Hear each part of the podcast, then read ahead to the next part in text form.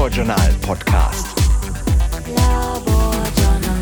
Heute mit der Meeresbiologin Julia Schnetzer, die uns von einem Bürgerwissenschaftsprojekt berichtet. My Ocean Sampling Day nennt sich das Ganze. Und getroffen haben wir Julia bei einem Science Slam. Herzlich willkommen zum Laborjournal Podcast. Zur sechsten Ausgabe und am Mikrofon sind Sandra Niggemann und Mario Rembold. Ja, es gab eine längere Pause wegen viel zu tun, wegen Feiertagen, wegen sonstigem. Ja, aber wie mir der Redakteur Ralf Neumann gesagt hat, es gab tatsächlich schon eine Nachfrage, wann es denn weiterginge mit Echt? dem Podcast. Ja. Ach schön. Heute geht's weiter. Aber sag mal, wo hast du dich denn in der Zwischenzeit überall rumgetrieben? Du meinst so seit dem Sommer, seit der letzten Ausgabe? Genau, was hast du gemacht? Ja, unter anderem war ich im Oktober bei einem Science Slam in Lüdenscheid.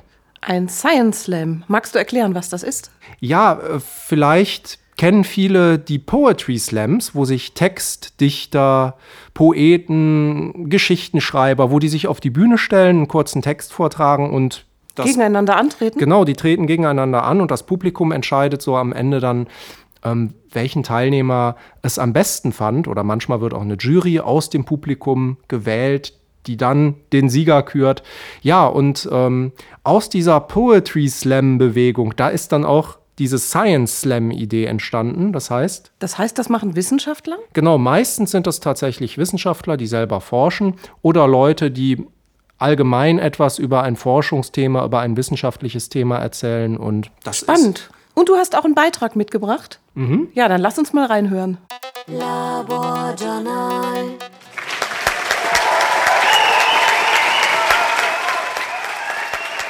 Nein, wir sind hier nicht im Wembley-Stadion, sondern im Kulturhaus Lüdenscheid.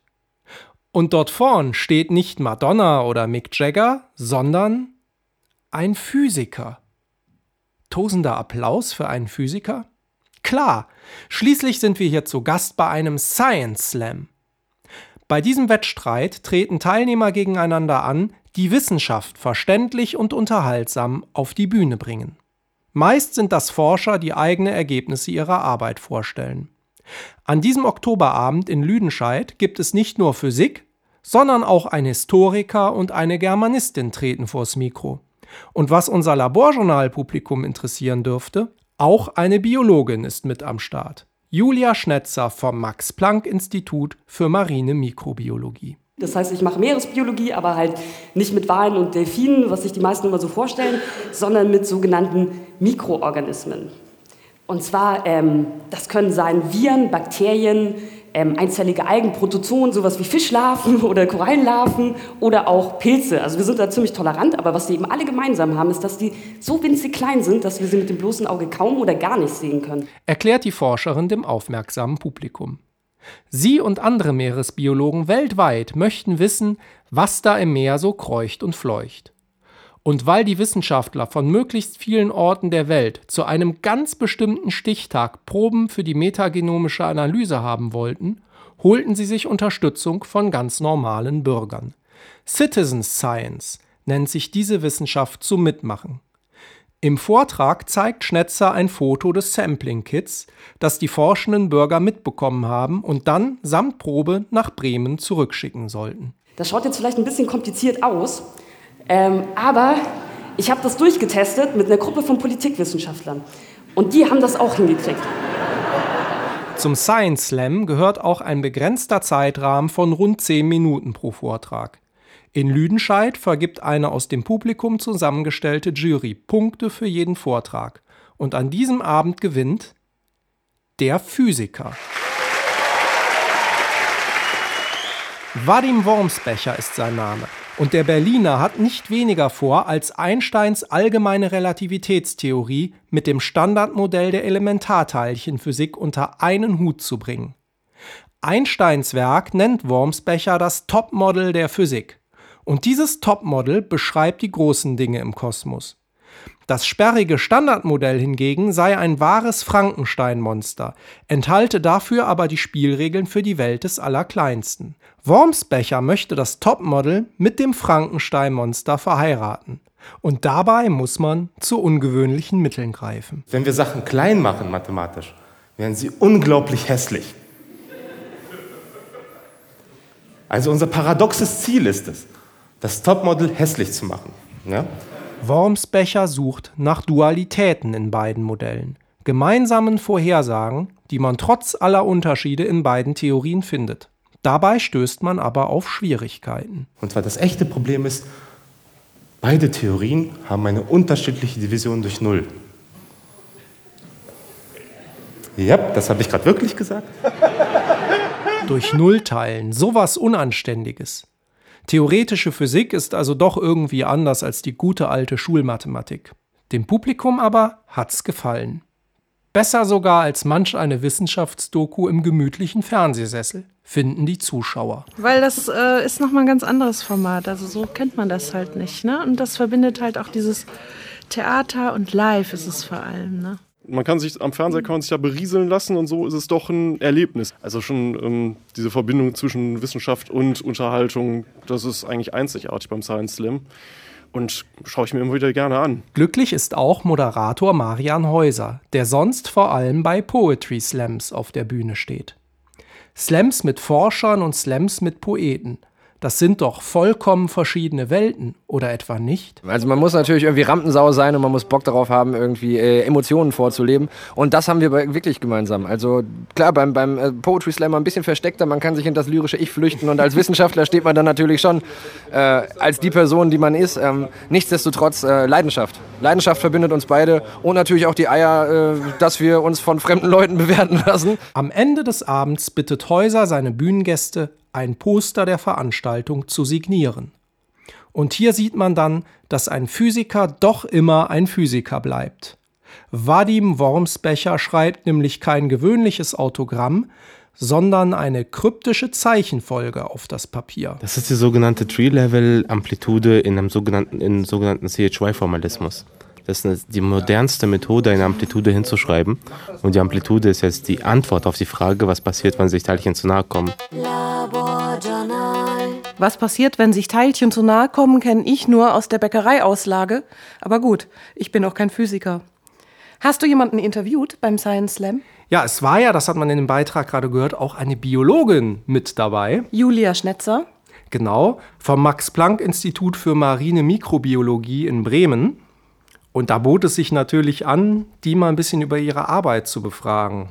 Und so ein Science Slam, und das fand ich nämlich als roten Faden ganz passend, so ein Science Slam. Das ist ja Wissenschaft für jedermann, oder? Wissenschaft ja. für den Bürger. Ja, Gut genau. Erklärt. Genau. Mhm. Und ähm, das Interessante ist, dass die Julia Schnetzer umgekehrt sich auch Bürger mit ins Boot holt, die bei der Wissenschaft helfen, also bei der Datenerhebung. Aber nicht wirklich mit ins Boot. Ähm, fast. Sie ist ja Meeresbiologin und ähm, die, die sind dann wirklich, ich weiß nicht, ob die, ob die auch ins Boot steigen. Also es ging um Strände und dort Proben zu nehmen. Das heißt, Bürger sammeln Wasser, das sie dann untersucht. Wir hören mal rein. Was kannst du auf dem Slam erzählen, was in so einem Paper nicht drin steht? Naja, eigentlich kann ich weniger auf so einem Slam erzählen, als in so einem Paper steht. Ne? Da kann man natürlich viel mehr reinschreiben. Ähm, aber ich äh, darf eine ganz andere Sprache benutzen als in einem Paper. Ich darf, und ich darf mit ganz anderen Men äh, Menschen reden als in einem Paper. Ich darf mit der normalen Öffentlichkeit reden, ich darf mit den normalen Menschen reden, die man sonst einfach auf der Straße trifft, die definitiv kein wissenschaftliches Paper lesen würden. Ähm, und ich darf das ihnen erklären, ja, in der unterhaltsamen Weise und muss nicht wissenschaftliche Sprache benutzen, sondern kann das auch einfach mal lustig machen, kann auch umgangssprachlich reden. Ähm, ja, das ist einfach total schön. Hm, jetzt merkt man ja, dir macht das großen Spaß, wenn du darüber erzählst. Und es gibt viele Forscher, die natürlich gerne über ihre Arbeit sprechen, aber auch ein paar, die sich da eher schwer mit tun. Wie erlebst du das so in deinem Umfeld, auch im Forscherumfeld? Ähm, ja, das ist gemischt. Also ich meine, dann mir hat jetzt noch nie jemand ins Gesicht gesagt, dass er das nicht gut findet, dass ich das mache. Ähm, die meisten Leute sagen eigentlich eher so, wow, Respekt, dass du so mutig bist und, und da so rausgehst. Und ähm, wo ich sagen muss, ja, also vor allem beim ersten Mal fordert das schon wirklich eine Menge Mut. Und äh, man muss auch wirklich Lust drauf haben. So. Also ich würde jetzt auch jemand, der nicht, nicht extrovertiert ist äh, und der nicht gern vor Menschen redet, würde ich jetzt auch vielleicht nicht unbedingt empfehlen, das zu machen. Ähm, aber vielleicht sollte man es mal ausprobieren. Weil ähm, ich hatte am Anfang auch nicht gedacht, dass mir das Spaß macht und ich habe es gemacht und dann habe ich quasi die Rampensau in mir entdeckt und ähm, was ich davor niemals gedacht hätte. Wenn mir jemand vor fünf Jahren gesagt hätte, du stehst mal auf einer Bühne vor 800 Leuten ähm, und erzählst über deine Wissenschaft, hätte ich gesagt, so, never. Jetzt versuchst du ja nicht nur die Leute zu erreichen, wenn es darum geht, deine Ergebnisse nach außen zu transportieren, sondern ihr fordert ja auch die Menschen, die ganz normalen Menschen auf, Proben zu sammeln für euch. Wie kommt das? Sind nicht genug Fördermittel da, um, um wirklich ausgebildete Wissenschaftler rauszuschicken? Was hat es damit auf sich mit diesem MyOSD? Ähm, nee, das ist ein anderes Problem. Und zwar ähm, der Ocean Sampling Day, um den es eigentlich geht. Ähm, das ist eben, dass wir auf der ganzen Welt, also quasi optimalerweise wirklich auf der ganzen Welt, überall äh, Wasserproben nehmen aus den Meeren, um die Mikroorganismen darin zu bestimmen, an einem einzigen Tag, also dass das alles gleichzeitig ist, um eine Momentaufnahme der Meere zu schaffen. Ihr macht das Und zur Sommersonnenwende. Ne? Genau, ne? genau, zur Sommersonnenwende. Das hat aber keinen esoterischen Hintergrund oder so, sondern nur damit es einen Stichtag gibt und die Daten vergleichbar sind. Genau, oder? wir mussten uns für einen Tag entscheiden und der Grund, mhm. warum wir den 21. Juni gewählt haben, ist, weil interessanterweise äh, festgestellt wurde, dass bei der Sommer- oder auch Wintersonnenwende ähm, immer die äh, Bakteriendiversität besonders hoch oder besonders niedrig ist. Also im Winter ist sie besonders hoch und im Sommer ist sie besonders niedrig. Äh, wir wissen nicht warum, also wahrscheinlich hat das mit der Sonneneinstrahlung zu tun. Ähm, aber genau wissen wir es nicht, aber auf jeden Fall deswegen ist es ein interessanter Tag und deswegen haben wir mhm. den gewählt. Also nicht nur für Esoteriker interessant. Ja, und, und da braucht ihr oder da wollt ihr gerne die Unterstützung von Leuten, die. Genau, weil wir natürlich, äh, wir wollen eben je mehr, also verschiedene Stellen äh, desto besser. Und ähm, das heißt, wir brauchen an jeder Stelle eine Person, die das macht. Und ähm, es gibt halt einfach nicht so viele Wissenschaftler, aber es gibt unglaublich viele Menschen, die halt am mhm. Meer wohnen und äh, das machen können, wenn sie möchten analysiert ihr wirklich die Mikroorganismen oder ist das ein metagenomischer Ansatz, wo ihr letztlich die, die Erbinformation, die in den Proben steckt, euch anschaut? Ganz genau, ganz genau. Also wir machen einmal Amplikon-Sequenzierung, also auf Markergene. In dem Fall gucken wir auf Bakterien, also 16S-RNA, mhm. ähm, aber auch Metagenom. Ähm, das Ding ist jetzt mit den Bürgerwissenschaftsproben ist der Plan eigentlich nur 16S, also nur die Artenbestimmung der Bakterien. Ähm, wir wollen aber auch versuchen, dass wir Metagenome machen. Wir wissen aber noch nicht, ob wir das können. Das ist jetzt so, dass das probieren wir alles noch aus. Weil Metagenome sind natürlich um einiges spannender, viel mehr Informationen. Ich kann mir vorstellen, dass einige Kollegen vielleicht auch skeptisch sind, wenn man da ungelernte Leute dran lässt. Ich frage mich, äh, ob es zum Beispiel passieren kann, dass da im Pazifik auf einmal ein Uwe Böhnhardt auftaucht oder so. Also wie wir das jetzt in den Medien haben, ne? gerade bei solchen Probenanalysen. Ähm, ja, ja, das ist, äh, das ist das ist generell bei Citizen Science oder Bürgerwissenschaften ein ganz, ganz großes Thema. Dieses, ah, können Laien das machen, sind die Daten verfälscht, bla bla bla. Der Punkt ist, ich kann das gerade nicht beantworten, ähm, weil wir haben die Daten von letzten Jahr, von 2015, wo die Leute das zum ersten Mal gemacht haben, die haben wir gerade erst bekommen. Wir haben noch mhm. nicht damit gearbeitet, um da mal überhaupt reinzugucken. Aber was wir auf jeden Fall auch gemacht haben, ist, wir haben auch tatsächlich quasi dieses Kit genommen, getestet selber und haben es quasi auch auf alle möglichen Arten selber kontaminiert. Also was Leute halt machen könnten, wie sie haben keine mhm. Handschuhe an oder sowas, ähm, um zu gucken, wird das dadurch überhaupt kontaminiert? Weil dieser Filter, den wir benutzen, der ist sehr, sehr verschlossen. Es ist ziemlich schwierig, den zu kontaminieren. Und wir haben natürlich eine hohe Konzentration der marinen Bakterien da drin, weil das durchgefiltert wird. Und ich bezweifle, dass es eben durch irgendwie ähm, eine kurze Berührung mit der Hand oben an der Öffnung vom Filter, das quasi noch nicht mal den Filter berührt, zu einer Kontamination kommt. Aber wir haben das auch getestet, wir werden das an den Daten sehen. Was macht der Filter? Filtert der physikalisch dann nach einer Partikelgröße? Ähm, genau, also es ist einfach das ist jetzt ein bisschen schwer zu erklären. Das ist quasi wie. Du hattest ein Foto. genau, ich, ich, hatte ein Foto beim Slam. Ähm, das kann man sich vorstellen mh, wie so eine kleine Ampulle. Da kann man oben eine Spritze drauf schrauben, also so eine große 50 Milliliter Spritze. Und dann presst man das Wasser durch diesen Filter durch. Und dann hat er am anderen Ende noch eine Öffnung, wo das Wasser dann unten raustropft. Und ich glaube, eigentlich wurde, ist das eigentlich ein Filter, der wurde entwickelt, um Wasser zu sterilisieren.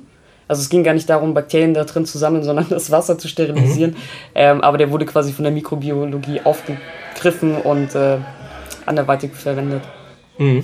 Ähm, was jetzt gerade rausgekommen ist, ist das Paper vom nicht MyOSD, sondern OSD 2014. Das heißt, da haben noch nicht die Citizens mitgewirkt, sondern das war ein Forscherkonsortium, ne? Oder? Genau, genau. 2014 haben wirklich nur Forscherproben genommen.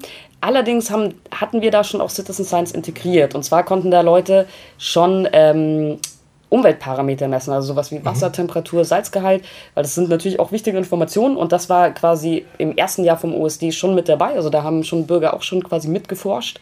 Also wir haben das Ganze überhaupt gestartet, weil Bürger uns angesprochen haben. Die meinten, oh, wir haben von diesem Ocean Sampling Day gehört, wir finden das total cool, wir würden da voll gern helfen. Und daraufhin kamen wir überhaupt in diese Bürgerwissenschaftsspalte und ähm, genau, haben die erstmal Umweltparameter nehmen lassen, weil wir halt auch dachten, das, die können keine Proben nehmen, das ist zu kompliziert. Und äh, dann haben die diese Umweltparameter 2014 gemessen und das Feedback, das wir bekommen haben, waren halt so, ja, ja, war cool, aber ey, wir wollen unbedingt auch solche, solche Proben nehmen. Und dann haben wir uns hingesetzt und waren so, okay, wie können wir das machen? Weil wir hatten quasi zwei große Probleme. Zum einen, wenn man so eine Probe nimmt, dann ähm, muss die danach eigentlich sofort eingefroren werden bei minus 80 Grad. Damit Mhm. sich eben die Bakterien ähm, Gemeinschaft in dem Filter nicht verändert, weil sonst, wenn du die aus dem Wasser nimmst und irgendwie einfach lagerst, dann fangen man- manche Bakterien an zu wachsen, manche sterben Mhm. ab und dann verändert sich die Gemeinschaft. Und wir sind aber interessiert an der Zusammensetzung der Gemeinschaft. Also so eine quantitative Analyse ist da auch möglich über die 16S. Genau, oder es kann eben auch sein, einfach, dass Bakterien dann verschwinden, weil sie quasi von anderen verdrängt werden, so die vorher aber da waren.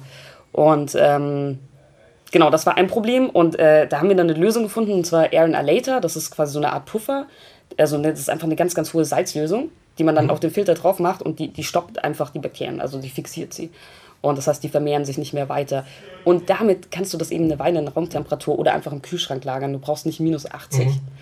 Ähm, und dann eine andere Sache war das Problem mit der, was ich auch im Slam angesprochen habe, mit dieser Biopiraterie. Also es gibt halt das ähm, Nagoya-Protokoll, das wurde, ich glaube, 2013 oder so im Endeffekt verabschiedet, wo es um die ähm, genetischen Ressourcen geht. Es geht darum, dass quasi äh, oft Länder, ähm, Entwicklungsländer, ähm, haben oft sehr viele genetische Ressourcen, weil die Tropen, Regenwald, äh, Korallenriffe, ähm, aber die haben gar nicht die Gelder, diese Sachen zu studieren. Dann kommen die reichen Industriestaaten, gehen rüber, nehmen sich Proben, gehen rüber, finden da irgendwelche tollen Gene, machen da irgendwelche Medikamente draus und verdienen eine Menge Geld und das Land, wo es herkommt, kriegt halt mal wieder nichts davon ab. Und das ist quasi, dafür sind diese Regeln da, damit quasi die Länder auch was zurückhaben können und die Länder auch quasi ihre Ressourcen schützen, kö- schützen können. Und äh, deswegen braucht man halt, oder ich meine, das gab es auch schon davor, du brauchst äh, Genehmigungen, um Proben zu nehmen und die zu verschiffen zwischen Ländern. Und äh, ja, und so, und so solche, solche äh, Genehmigungen kriegt man als Normalbürger nicht. Also da muss eine Uni sein. Und ähm, ja, wir konnten das quasi lösen, indem wir, wir hatten ja diese ganzen Verbindungen von Leuten, die OSD gesampelt haben. Wir haben die gefragt, ob die quasi ein Hub für uns sind. Das heißt, dass die diese Sampling-Kits verteilen, die haben die Genehmigungen, die nehmen die Proben von, von den Bürgern und schicken uns das alles mit den Genehmigungen. Und damit geht das halt. Und deswegen können wir quasi überall, wo Institute sind, die sagen, ja, sie sind ein Hub, da können wir dann eben auch äh, Bürgerwissenschaftler mit einbeziehen. Das ist vielleicht auch mal interessant, äh, um zu verstehen, warum auf solchen Papern manchmal so viele Autoren draufstehen. Ne? Ganz genau, ja, wie auf unserem Paper, das ist halt quasi von jedem Institut, das mitgemacht hat, ist halt eine Person mit drauf. Weil wir sind halt da einfach eine große Community und das haben wir halt auch alle zusammen gemacht. Zu dem äh, 2014 Sampling Day, was ist so, um das mal kurz zusammenzufassen, bevor die uns jetzt rausschmeißen, das Haus wird hier gleich zugeschlossen. Ähm, was ist da so, so zwei, drei besondere Sachen, die da rausgekommen sind, die man vielleicht vorher noch nicht wusste? Ähm, also das Ding ist, wir sind immer, also quasi an dem Analysepaper wird gerade noch gearbeitet.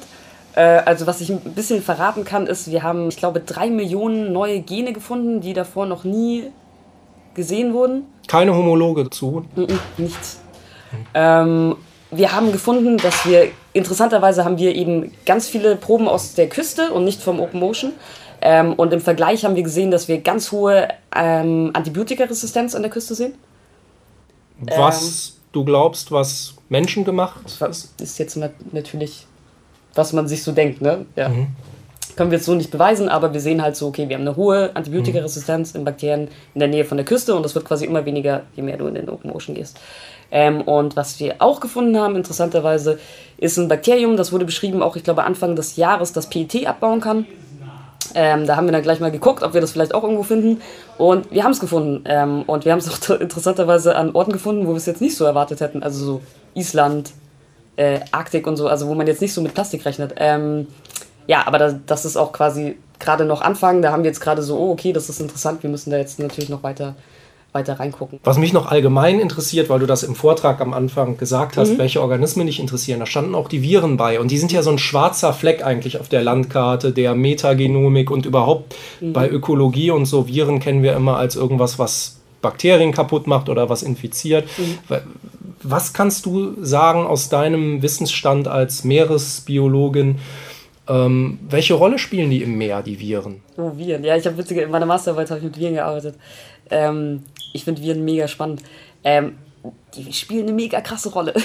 und, die, und die werden sehr unterschätzt. Und ich glaube, aber es ist jetzt gerade schon ein Trend mit Marine, Marine Viren, so die letzten fünf Jahre ist ein Trend geworden auf jeden Fall.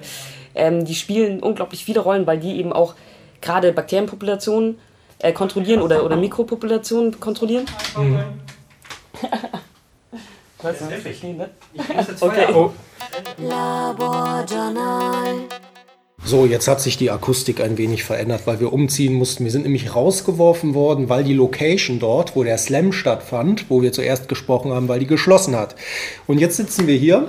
Ähm, ja, genau, es ging um die Viren. Also ich hatte mich gefragt, weil du am Anfang von deinem Vortrag diese ganzen Organismen, die man so im Meer findet, Larven, was man alles so unter Plankton äh, fasst und, ähm, und, und, und die Bakterien natürlich, Einzeller da waren auch die Viren bei. Und die Viren sind ja immer so ein schwarzer Fleck auf der Landkarte der Metagenomik und der Mikrobiologie. Also man weiß, dass die irgendwie da sind.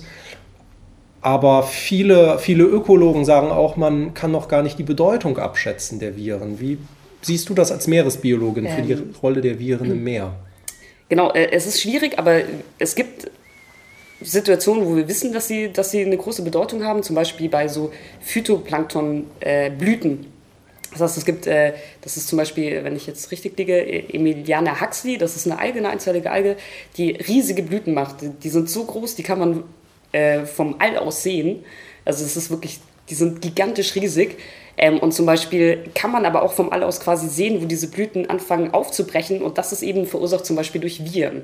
Also je größer die Population wird, das ist so das typische Räuber-Beuteschema, desto mehr werden auch die Viren und ähm, die sind dann im Endeffekt wohl auch verantwortlich dafür, dass zum Beispiel diese Blüten wieder zusammenbrechen.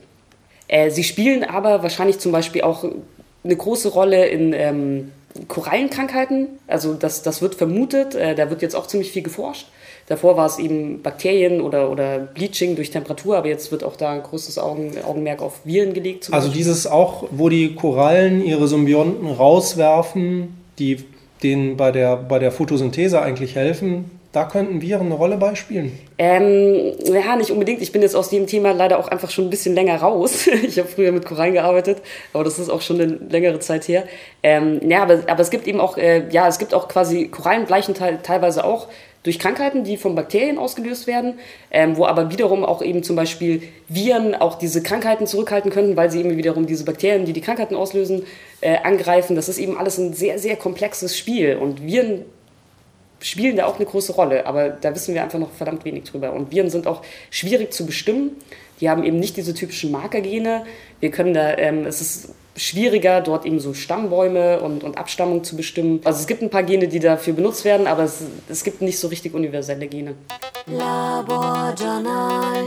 Mehr Informationen zur Arbeit von Julia Schnetzer finden Sie auf www.laborjournal.de auf der Infoseite, auf dem Editorial zu diesem Podcast, da haben wir nämlich auch das Paper, an dem Julia Schnetzer mitgeschrieben hat, verlinkt zum Ocean Sampling Day, OSD. Das war jetzt die sechste Ausgabe vom Laborjournal Podcast. Wir sagen Danke fürs Zuhören und Tschüss. Am Mikrofon waren Sandra Niggemann und Mario Rembold.